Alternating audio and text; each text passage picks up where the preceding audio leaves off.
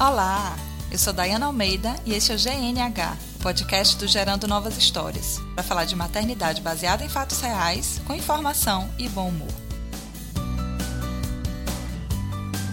Dando continuidade à nossa série de primeiros passos que as mulheres precisam pensar quando descobrem a gestação, hoje a gente vai falar sobre enxoval mas o enxoval como um conceito bem expandido, entendido como tudo que fosse mais prático de ser comprado, de ser preparado, de ser providenciado antes da chegada do bebê.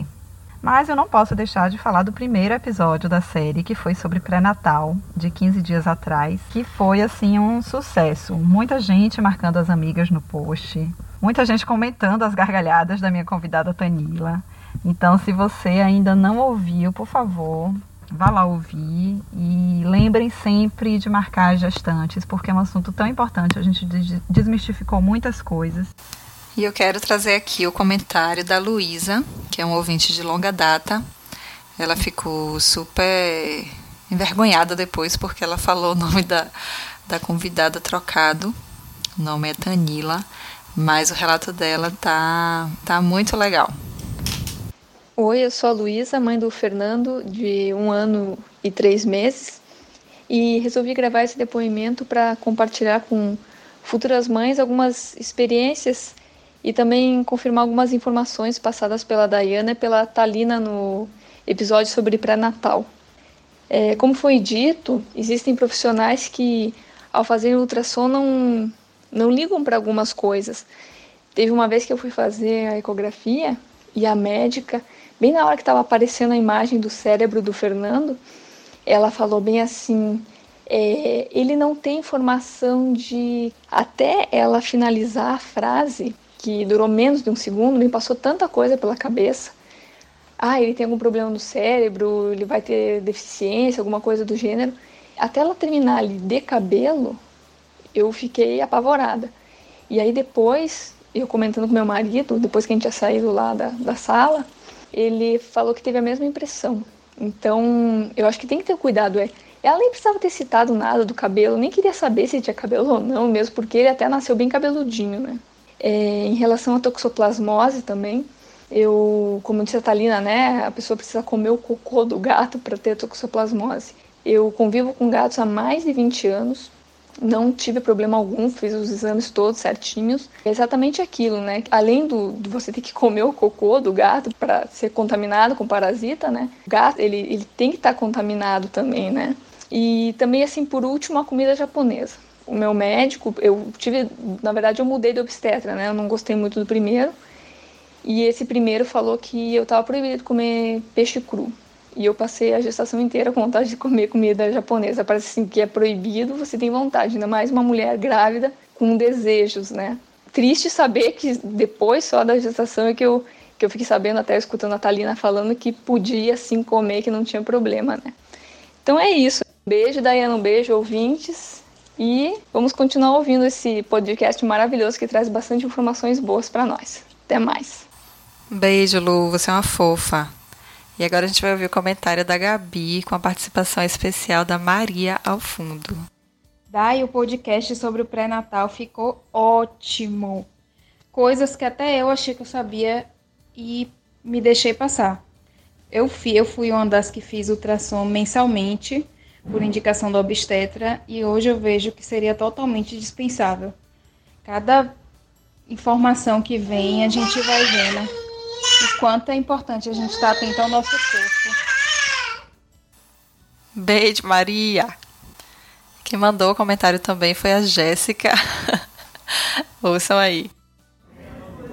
Oi, Dai. Depois de ouvir seu podcast maravilhoso de pré-natal, e não podia deixar de vir aqui comentar um pouquinho sobre a louca tentante. Faço parte do seu grupo, minha filha. E sou mijadora de palito também. Fui, né? E que bate-papo gostoso, Dai, você teve com Tanila. Tanila é um anjo que a vida me deu, que a maternidade me trouxe. É uma profissional ímpar. Ela é incrível. Poder ouvir ela aqui nesse podcast foi, foi uma delícia. Fiquei aqui rindo, muita informação boa, quebrando tabus. Obrigada, Jéssica, pelo seu comentário. E a gente teve ainda o comentário de Lilian, que ela disse que escutou o podcast e que achou maravilhoso, com bastante ênfase. Estava pensando como ficaria com o coração muito mais tranquilo se tivesse ouvido no início da gestação. Ela fala que até o quinto mês foram muitas dúvidas, muitas incertezas, muitas inseguranças, até que achou uma equipe de parteiras que lhe acolheram e que pôde relaxar depois do quinto mês. Vamos esperar que muitas outras gestantes ouçam o podcast logo no iníciozinho da gestação para poder curtir muito mais relaxadas. E além do último episódio, na semana passada, eu coloquei lá na, na página no Facebook o episódio do PQPcast, que é um outro podcast muito legal, já indiquei aqui, que eu fui convidada para falar sobre violência obstétrica. Então, tá um episódio muito legal, não deixe de ouvir também. Vou deixar o link também no post desse episódio. E agora vamos ao episódio de hoje.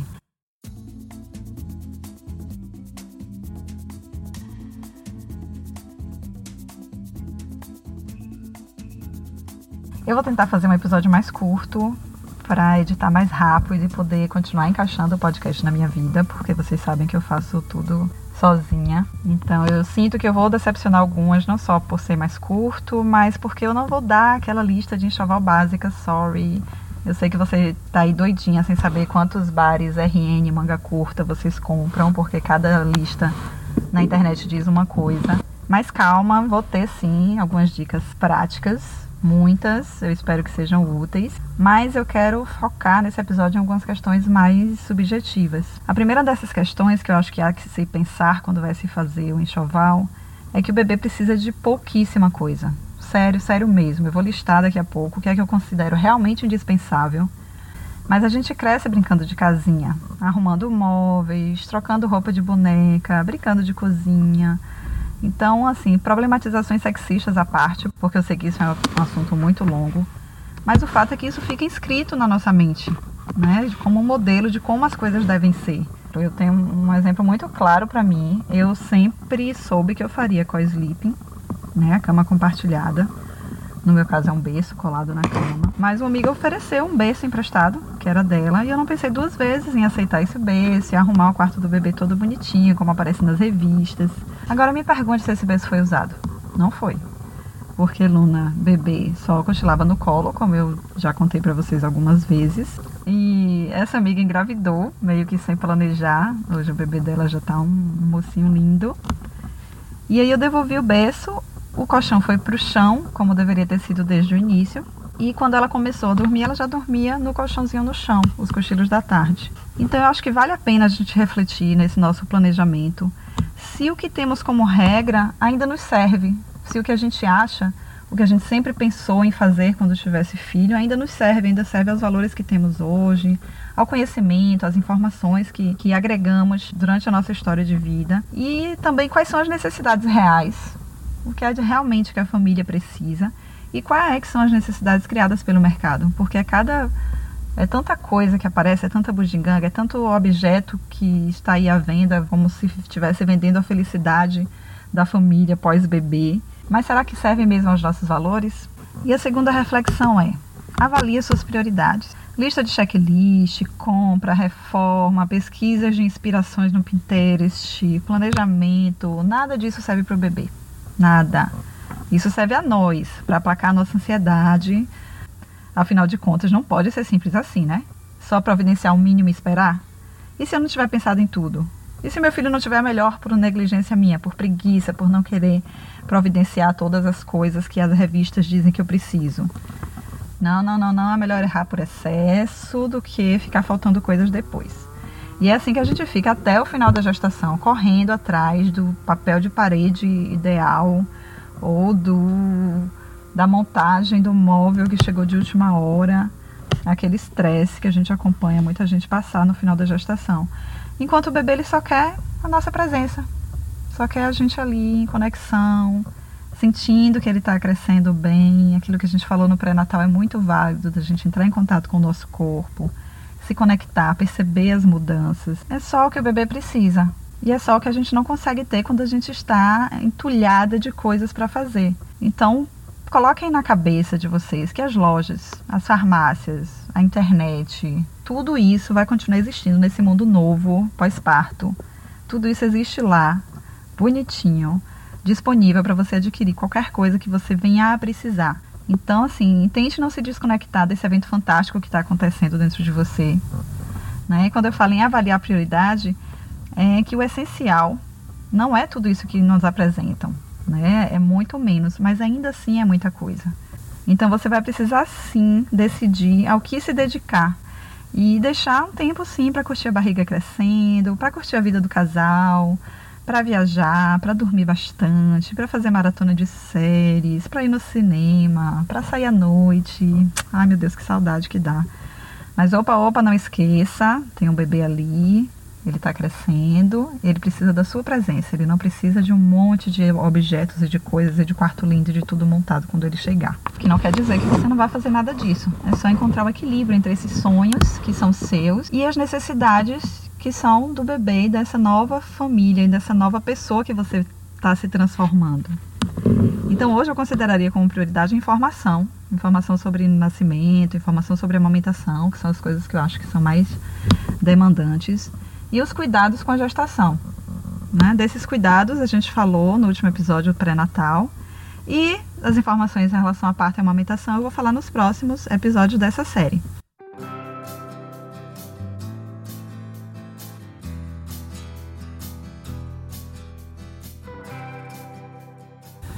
Então agora, feitas essas reflexões, nós vamos às questões práticas do enxoval. Então o que é que você vai precisar fazer? Você vai pegar essas listas milhares que existem na internet, vai considerar a estação do ano para você decidir a quantidade de roupa, que eu acho que é a coisa mais difícil para você decidir de cada tamanho, quanto você vai precisar. Porque, é claro, você não vai comprar uma roupa RN de calor se você mora no sul e a criança vai nascer no inverno. Você vai usar roupa RN num período que não vai estar fazendo calor. Então, considere também a sua rotina, como é que será a lavagem, se você vai lavar tudo na máquina, então você tem que comprar roupas que né, aguentem lavagem na máquina se você tem lugar para secar, se você vai comprar tecidos que sequem mais rápido ou não. Enfim, dá uma enxugada nessa lista e fazer a sua própria lista. E por favor, não se desesperem se você não tiver conseguido dar cheque em todos os itens da lista até o bebê nascer. O que é que eu vou dizer aqui? O que é que eu acho indispensável para antes do bebê nascer? Todo o resto pode ser comprado depois, de acordo com a demanda que vai aparecendo. Eu achei que eu fiz uma lista enxuta e, tipo, comprei coisas assim que não precisava. Deixei de comprar coisas que depois eu precisei. E fui lá e comprei. Primeira vez que eu fui no shopping comprar um bar, nunca vou esquecer. Foi um bar de manga comprida. E quando eu cheguei lá só tinha um desenho de uma porquinha na frente. E foi tão lindo assim, eu ir pro shopping, deixei a bebê uma hora em casa. E fui no shopping, entrei numa loja, escolhi uma roupa porque estava precisando. As, os barezinhos dela, ela só dormia de bare de manga comprida, já estavam todos esfacelados. Fui lá, comprei e foi ótimo, ela não ficou pelada por conta disso. Então, o que é que eu acho indispensável ter? Toalha de banho. Eu acho que é legal o bebê ter uma toalhinha para ele, papelizinha mais delicada. As minhas toalhas sempre foram tipo de fralda mesmo, só que num tamanho maior, até hoje ela usa. Coisas para troca de fralda, uma garrafa térmica, um algodãozinho, um pacote de lenço umedecido se precisar sair de casa, levar no, no pediatra, enfim. Essas coisas de limpeza, né? Cotonete, tesourinha para cortar unha, álcool 70, pente ou escova. De repente a criança nasce até careca, mas enfim, né? Se você fizer questão que ela esteja bem penteada nos primeiros dias. Pomadinha para cuidar do bumbum se você for usar, pomada anti-assadura tal. Essas coisas básicas de higiene e limpeza. Se você for usar sabonete, a gente sabe que não precisa. O bebê ele não se suja a ponto de você precisar de sabonete. Mas se você quiser usar também. Roupas eu não vou precisar falar, né? Você vai ter que precisar de roupas. Não precisam tantas roupas. Avalie a sua família se você não vai ganhar milhões de vestidinhos de saídas, se você não vai precisar comprar, comprar só o básico. Então isso é muito específico de cada um. Eu acho importante ter um carregador, ter um sling, porque o bebê ele fica muito no colo. A gente já falou aqui sobre sling e carrinho. Então dê uma olhada nesse episódio que eu falo sobre slings. Eu acho legal ter um carregador logo. Se você tem carro, você precisa de um bebê conforto, porque eventualmente você vai precisar sair com o bebê no carro e é indispensável que você tenha um bebê conforto. Uma manta de frio, se tiver ar-condicionado em algum lugar, enfim, acho legal ter esses paninhos coelhos de forrar as coisas para colocar o bebê e fraldas para limpar a boca, para limpar as gofadas. Não precisa também um monte de fralda, Ai, porque me diziam que a coisa que mais usava era mil fraldas. Não, não precisa desse tamanho, de, desse tantão de fraldas. uma quantidade boa, inclusive eu deixei alguns pacotes fechados. E depois eu dei para uma amiga, porque eu não usei, não cheguei a abrir. Eu não abri todos, né? Eu falei, ah, quando for gastando, ficando velhinha, eu vou trocando. Acabei não, não, não trocando. Fora isso, a questão da fralda eu vou falar daqui a pouco, quando eu for falar do chá.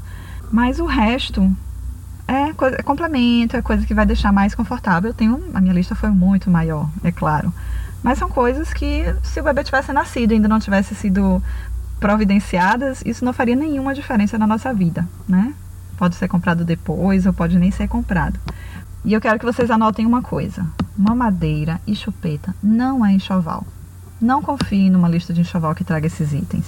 A gente vai falar mais sobre isso no episódio sobre alimentação.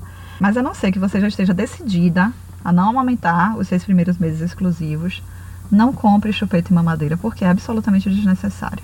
Em relação ao quarto do bebê, vai muito mais essa questão do sonho do que você espera do que de uma necessidade do bebê. A não ser que você esteja também decidida que ele vá dormir num quarto separado de vocês desde o início. Mas ouça lá o episódio de esterogestação se você ainda não ouviu e depois volta aqui pra gente conversar melhor. Mas o fato é que é muito provável que ele durma na sua cama nos primeiros dias, nas primeiras semanas, nos primeiros meses, que tal? A minha dorme comigo, tipo, nos primeiros anos, já está com quase dois e ainda dorme na cama com a gente. Mas se você quiser, se isso não, não couber na sua família, a cama compartilhada, você pode comprar o berço depois, se esse for o caso. Mas dê uma chance para o quarto Montessori. Conheça uma proposta, uma proposta de desenvolver a autonomia das crianças. A criança não precisa ficar presa no, na grade do berço, né? Ela pode ficar muito bem num, num colchãozinho no quartinho dela, numa caminha baixinha. Enfim, conheça a proposta de Montessori, não custa nada. E falando sobre o enxoval, eu queria falar sobre o chá de fraldas, né? Você vai usar fralda descartável?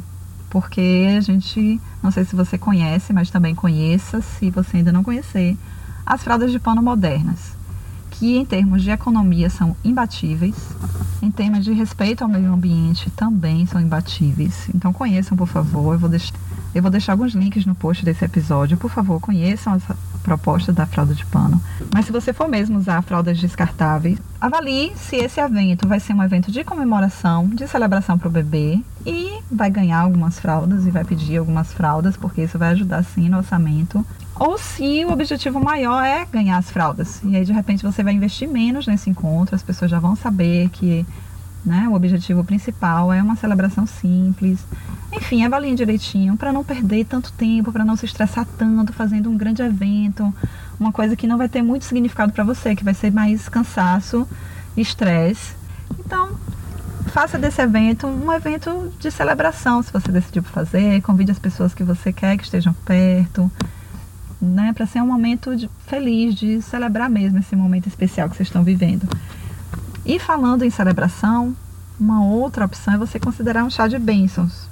Não sei se vocês já ouviram falar, mas geralmente é uma reunião de mulheres para celebrar essa nova vida e para celebrar essa mulher que está gestando. Então é um, um, encontro que tem todo um significado, que pode ser montado de acordo com cada pessoa. Né? Essa tinha sido a minha opção. Eu tinha um chá de bênçãos todo planejado para um sábado e a minha filha nasceu na quinta-feira. Mas depois eu tive a oportunidade de participar do chá de bênçãos de uma outra amiga e é uma coisa assim fenomenal é de uma força, de um, de um significado muito grande. Então, vou deixar também os links para vocês conhecerem essa proposta. E são coisas muito mais simples do que você preparar buffet, do que você fazer esses eventos de chá de bebê, de chá de fraldas que a gente está acostumado. Então, mais uma vez, é o equilíbrio entre o que é o seu sonho e se abrir para novas opções e para o que mais se adequar sua, ao seu momento de vida, ao que você pretende.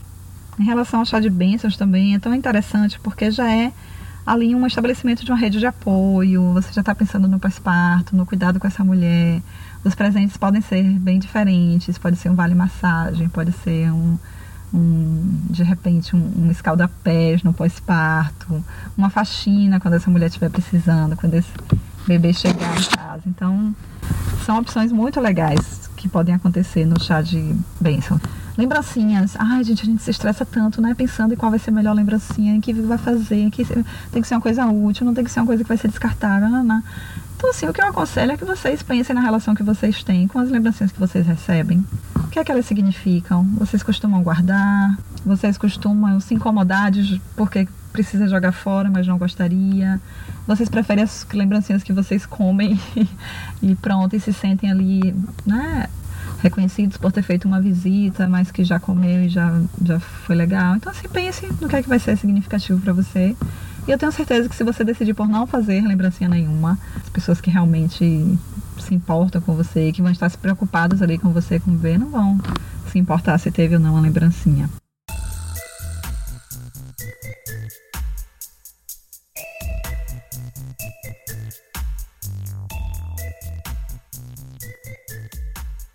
Agora falando um pouco sobre as roupas de gestante. Se você já usa roupa folgada, é muito provável que você aproveite todas elas.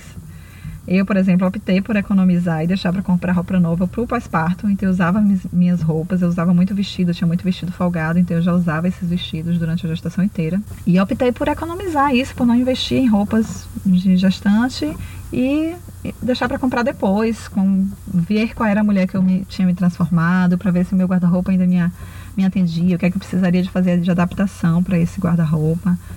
Então, o que eu adquiri foram umas faixas que são muito legais. Eu vou deixar o, o link também lá no post.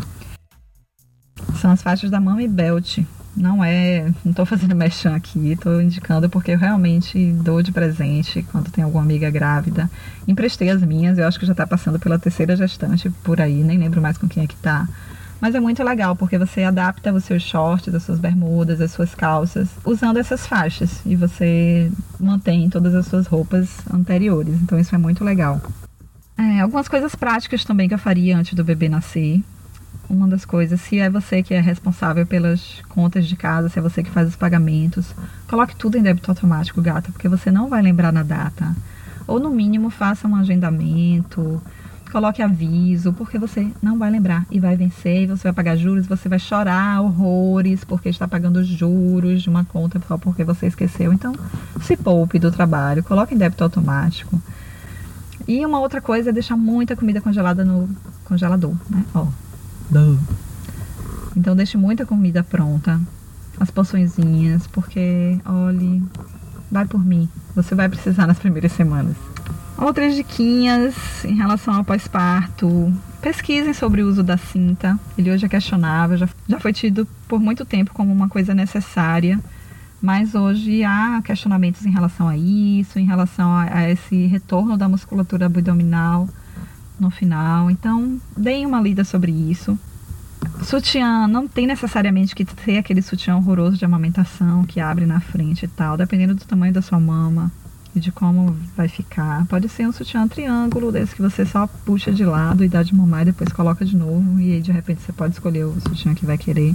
E lembrem-se, as lojas continuam abertas depois que o bebê nasce. Então é sempre possível comprar tudo isso. Uma outra coisa que deu muito certo para mim é que eu substituí, eu tinha comprado uns absorventes pós-partos muito pequenininhos e aí tinha vazamento e tal. Porque, enfim, independente do tipo, da forma de nascimento, seja parto normal, seja cesárea, existe ali as, o sangramento que ocorre no pós-parto, né? O útero ainda está se limpando, está reduzindo de tamanho, tem algum sangue ali ainda para sair. Então eu troquei o absorvente pós-parto normal por uma roupa íntima geriátrica, não sei se vocês já viram, mas vale a pena dar uma olhada nas prateleiras das farmácias. É como se fosse uma calcinha grande tal, mas que ao fundo é absorvente. É uma roupa geriátrica, muito confortável, vazamento zero. Fui muito feliz com essa, com essa escolha, porque ninguém merece ficar lidando com um lençol manchado, né, no pós-parto. E última diquinha é fazer um plano de parto. Eu acho que é uma coisa legal de se fazer antes do bebê nascer. Mas isso vai ficar para o próximo episódio, quando a gente vai falar sobre nascimento, sobre as formas de nascimento, sobre a preparação para esse momento. Então a gente vai ficar por aqui hoje. Eu sei que foi corrido, foi rapidinho, mas me deem o feedback do que, é que vocês acharam. E compartilhem com as gestantes, principalmente as que estão no começo ainda dos preparativos. Lembrem que vocês podem falar comigo pelo Facebook, facebook.com.br gerando novas histórias, tem o Instagram, Gerando Novas Histórias. Tem um e-mail, contato arroba gerandonovashistórias.com. É, tem o site www.gerandonovashistórias.com. Eu fico esperando o feedback de vocês. Um beijão e até a próxima.